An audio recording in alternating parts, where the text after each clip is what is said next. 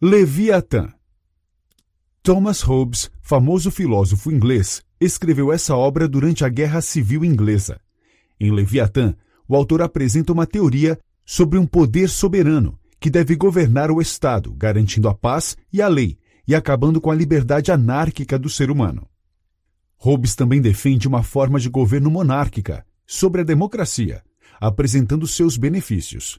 Esse clássico da filosofia e da política estuda o funcionamento das sociedades e introduz a visão de governo de Hobbes.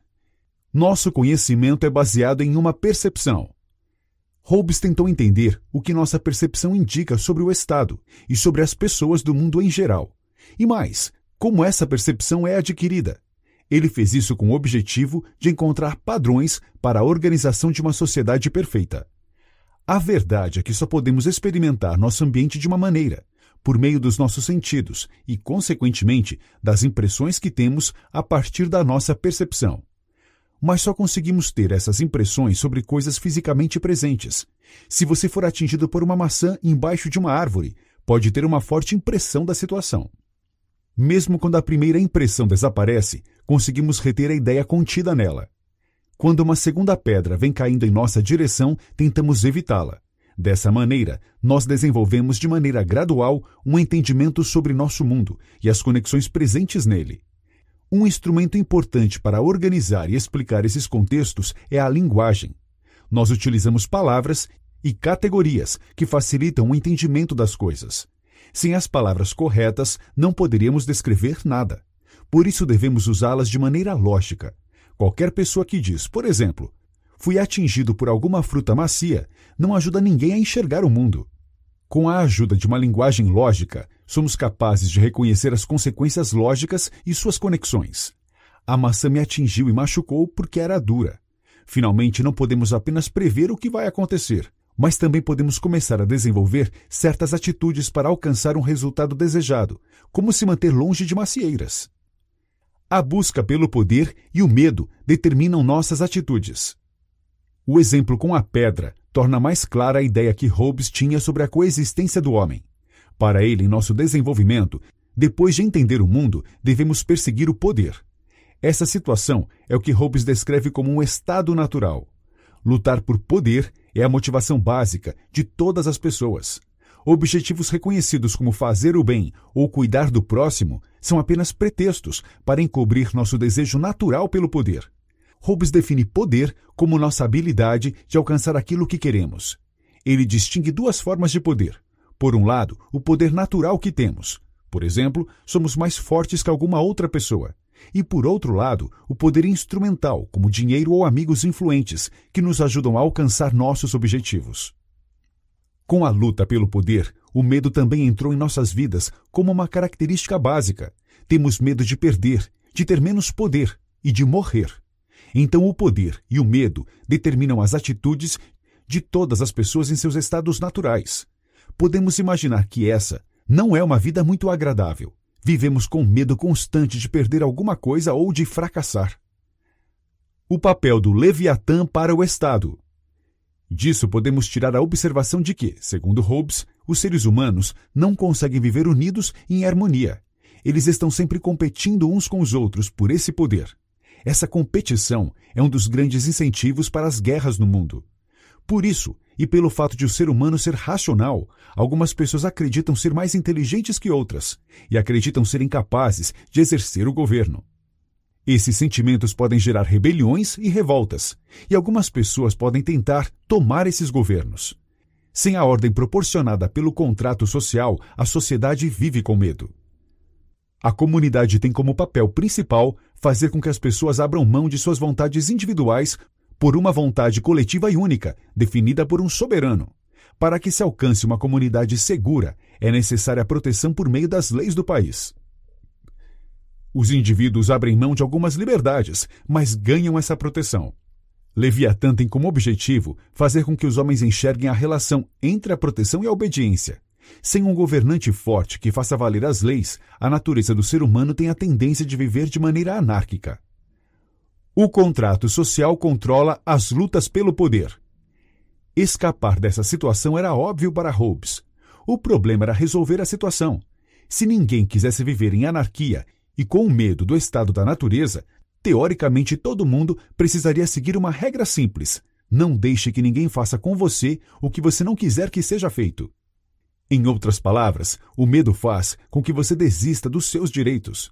No entanto, só estamos dispostos a aceitar isso se considerarmos que todas as outras pessoas também vão aceitar.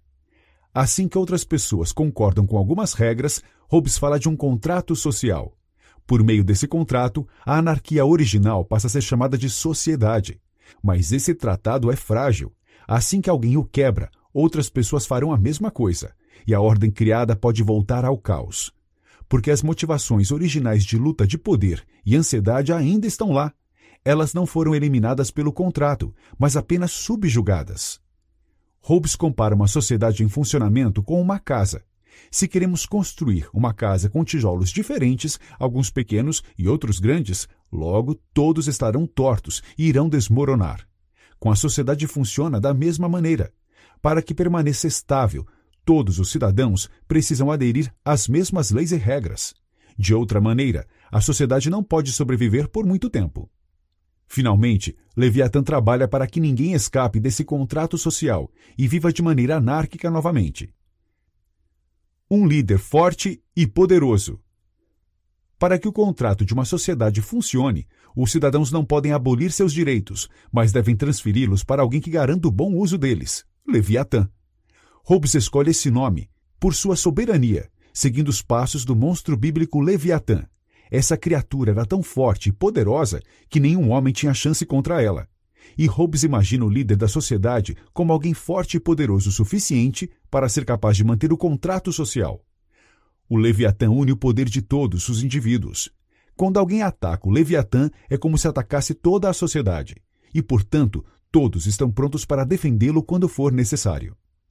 A missão dele é liderar o negócio, Enquanto os cidadãos representam o corpo, o Leviatã representa a cabeça. Seus ministros e conselheiros representam os braços e pernas. O exército representa a força do corpo. Com essa imagem, fica claro que só existe um Leviatã, porque homens com duas cabeças estão condenados. A tarefa mais importante de sociedade é proteger o Leviatã e preservar seu poder. Essa é a única maneira de prevenir a volta da anarquia. É claro que nem todas as pessoas irão desistir de seus direitos voluntariamente. Portanto, é necessário que o Leviatã seja forte e tenha poderes. Assim, ele pode punir aqueles que quebram o contrato social. Os direitos do Leviatã a esse respeito são definidos pela Constituição. A monarquia é a melhor forma de sociedade. Hobbes considerou também qual seria a melhor forma de governar.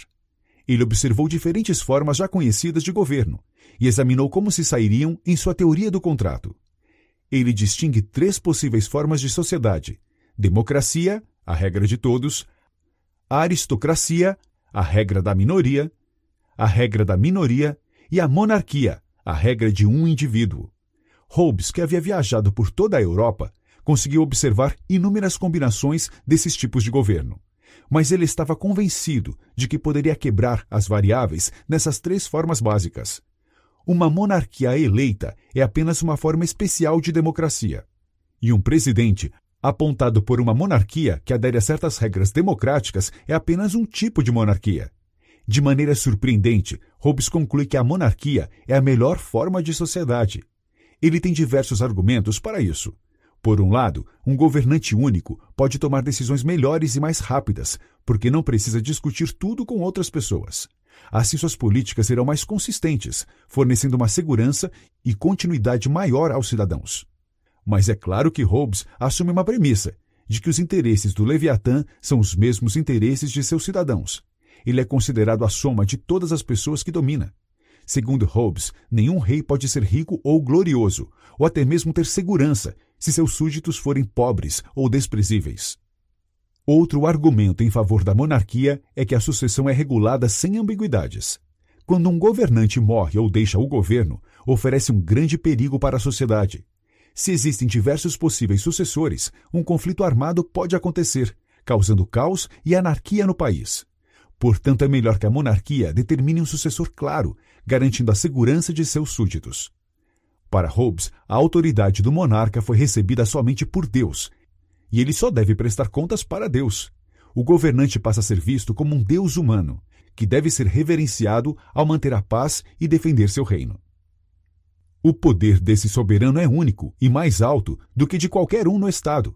Por isso, nenhuma lei deve limitar ou controlar esse poder e autoridade, dando ao governante o controle sobre todas as suas ações sem reservas. O Leviatã deve impor suas leis e garantir que elas sejam executadas. Um governante consegue fazer com que seus súditos se submetam às suas regras de duas formas: por meio da imposição do poder, ou da guerra, e pela instituição, a qual as pessoas aceitam se submeter de maneira voluntária. É inevitável que surjam algumas questões sobre como o Leviatã consegue garantir que todos os cidadãos concordem com o contrato social. E a resposta é muito simples. Ele é o único que pode utilizar a força física. Os cidadãos abrem mão de seus direitos para o Leviatã e ele pode utilizá-los para fazer cumprir as regras impostas. Ninguém vai se comprometer com um tratado que restringe seus direitos. Portanto, um bom sistema utiliza uma das motivações mais originais, o medo da violência. A situação é irônica. Só o tratado de violência previne que as pessoas violem umas às outras. Mas a natureza do homem não permite outra solução além dessa. Entretanto, sozinho, o Leviatã não pode punir todos os vilões. Esse pode ser o caso se ele governa para poucas pessoas, mas se ele é o monarca de um país inteiro, ele precisa delegar a permissão para distribuir punições. No entanto, é muito importante que essas punições venham diretamente dele. Elas só serão executadas por outras pessoas. Nenhum policial pode arbitrariamente decidir se um criminoso será preso ou liberado. Ele precisa aderir exatamente às regras e leis que o Leviatã impõe. A pessoa que executa essas leis, policiais, soldados ou juízes, são supervisionadas por seus superiores o Leviatã sempre estará no nível mais alto da cadeia. Ele é responsável pelas punições e garante que as leis sejam seguidas. Portanto, há uma questão importante no poder do Leviatã. Ele não pode forçar ninguém a usar violência, já que isso é contrário ao direito natural de autoproteção. A luta natural por poder e nosso medo são as únicas consequências da necessidade de nos protegermos. Quando o governante ignora esse direito natural, ninguém está disposto a segui-lo e o contrato social se tornará inválido. A liberdade só pode ser alcançada com um contrato social. Na teoria, podemos argumentar que não queremos um contrato social. Por exemplo, se somos fortes e poderosos, podemos perder com esse contrato, já que precisaríamos abrir mão dos nossos direitos e liberdade. Mas esse pensamento está incorreto de acordo com Hobbes. Na realidade, o que acontece é o oposto disso. A vida, em um estado natural, é solitária, pobre, feia e curta. Graças ao medo constante da violência, não há mais nenhuma conversa sobre liberdade, porque nossas opções são restritas. Apenas com um contrato social podemos ter a liberdade para fazer o que queremos, porque assim somos protegidos da violência e do medo. Hobbes contradiz então as ideias antigas de Aristóteles de que apenas a democracia traz a verdadeira liberdade aos homens. Ele acreditava estar certo sobre isso, os povos antigos e democráticos de Atenas e de Roma enfrentaram períodos curtos de segurança e paz, mas logo ambos foram dissolvidos, conflitos, enfrentamentos e, finalmente, um estado de natureza anárquica. Portanto, pode parecer que a democracia traz liberdade, mas esse estado só acontece a curto prazo. De acordo com Hobbes, a longo prazo, qualquer sociedade com uma monarquia estável é melhor. Além disso, o contrato social só limita seus direitos e liberdade quando viola os direitos e liberdades dos outros. Fora esses casos, todos os seres humanos podem fazer o que quiserem, viver onde preferirem, educar seus filhos como quiserem e escolher uma profissão. Essas coisas não seriam possíveis no estado natural. A busca pelo interesse comum. Quando a população é forte e saudável, ela consegue servir aos interesses do monarca e contribuir para que ele garanta a prosperidade da nação, defendendo-o contra guerras e outros países que sejam considerados ameaças. O monarca deve então garantir e preocupar-se com o bem-estar dos seus súditos, já que estes lutam pelo Estado e são vistos como uma entidade única em busca dos mesmos interesses. O governante precisa então ser autônomo em relação aos interesses particulares. Mas é claro, Problemas surgem quando membros do governo, que receberam poder do governante, têm interesses conflitantes e buscam lucros pessoais por meio da corrupção. Para que um país prospere, deve-se garantir a ordem e a obediência, evitando tais situações conflitantes. E esse é mais um ponto a favor da monarquia. Um único governante tem chances menores de se corromper ou de ter interesses que causem discórdias. É claro que essa situação ainda pode acontecer, mas em menor escala se comparada às outras formas de governo que dão poder para muitas pessoas, com muitos interesses e protegidos. O Leviatã deve liderar o Estado e a Igreja. Hobbes descreveu o mundo como conhecia e como gostaria que fosse compreendido. No entanto, ninguém que se preocupava com a sociedade ideal na época precisava lidar com a religião. Nesse aspecto, sua posição era controversa. Ele comparou seu país, a Inglaterra, com uma família, na qual o pai e a mãe impõem regras diferentes e contraditórias. Nessa família, os conflitos surgem. Quando a criança obedece ao pai, ela é punida pela mãe, e por isso não tem mais qualquer desejo de aderir às regras. O Estado e a Igreja eram então dois sistemas, ambos interferindo nas vidas dos cidadãos e definindo regras diferentes. Ambos possuíam suas próprias leis, cortes e a possibilidade de punições para os cidadãos. Hobbes viu aí o perigo do surgimento de uma guerra civil. Como a monarquia e a igreja perseguiam objetivos diferentes, ambas provavelmente, em algum momento, levariam esses conflitos para o campo de batalha. As partes e seus apoiadores acreditavam estar certos, e a ideia das regras bem definidas no contrato social desapareceriam. Hobbes argumentava então que o Leviatã não devia ser apenas a cabeça do Estado, mas também da Igreja, fornecendo segurança. Nem mesmo Deus teria permissão para limitar o poder do Leviatã. No século XVII, essa era uma afirmação perigosa, e Hobbes foi ainda mais longe com suas visões hereges. Como vimos no começo, ele acreditava que só as coisas que percebemos existem. Ele nunca viu a Deus e nunca conheceu qualquer pessoa que o tenha visto. Portanto, para ele, Deus não poderia influenciar as leis que regulavam a coexistência das pessoas no mundo real. O governante e a censura. Então, como deve ser o relacionamento do soberano com doutrinas e opiniões diferentes? Segundo Hobbes, o Leviatã deve julgar quais delas podem atrapalhar seu governo e política. Como a paz e a obediência precisam ser mantidas, o Estado precisa censurar ideias perigosas que possam gerar rebeliões. Para ele, o controle às opiniões radicais é mais importante do que a garantia da liberdade de expressão. Isso acontece porque essas opiniões podem ter grande força e podem causar desarmonias no governo. Portanto, o controle e a supressão da opinião pública servem como ferramenta para controle de comportamento dos súditos. Por exemplo, a Igreja tomou algumas universidades, contaminando o conhecimento e disseminando doutrinas capazes de interromper a paz na sociedade. As regras devem ser criadas com base nas leis naturais comprovadas. Para evitar que fosse queimado na fogueira, Hobbes declarou a existência de Deus. Ele criou o mundo e, quando o mundo acabar, seu reino retornará. Mas, fora isso, ele não tinha mais nada a dizer sobre Deus. Portanto, as leis não deveriam ser ditadas pela Igreja, mas deveriam ser baseadas naquilo que aprendemos a partir dos nossos sentidos e experiências empíricas. De acordo com Hobbes, a religião e grande parte da filosofia foram baseadas em definições e categorias incompreendidas, e por isso suas regras não deveriam ser obrigatórias para as pessoas. Para ele, as leis do Estado eram obrigatórias, as regras da Igreja deveriam ser suspensas. Ele não concordava com o fato de que o Papa e a Igreja queriam aplicar suas regras como se fossem leis. Como Deus não aparecia em nosso mundo, ele não poderia pedir que ninguém definisse certas regras. E da mesma maneira, filosofias que não confiam nas leis naturais comprovadas também não poderiam definir regras. Nós experimentamos o mundo por meio de nossos sentidos e só podemos ser guiados a partir deles. Não existem poderes de pensamento interferindo em nós. Esses poderes são como ideias estranhas, criadas por alguém que não confia em seus próprios sentidos ou que não compreende suas impressões. Até mesmo as leis de Deus são inválidas de acordo com Hobbes, e ele as considera muito perigosas.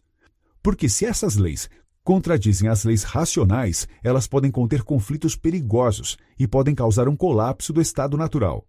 Portanto, para tomarmos decisões, devemos confiar apenas em nossas mentes e nas regras que surgem delas.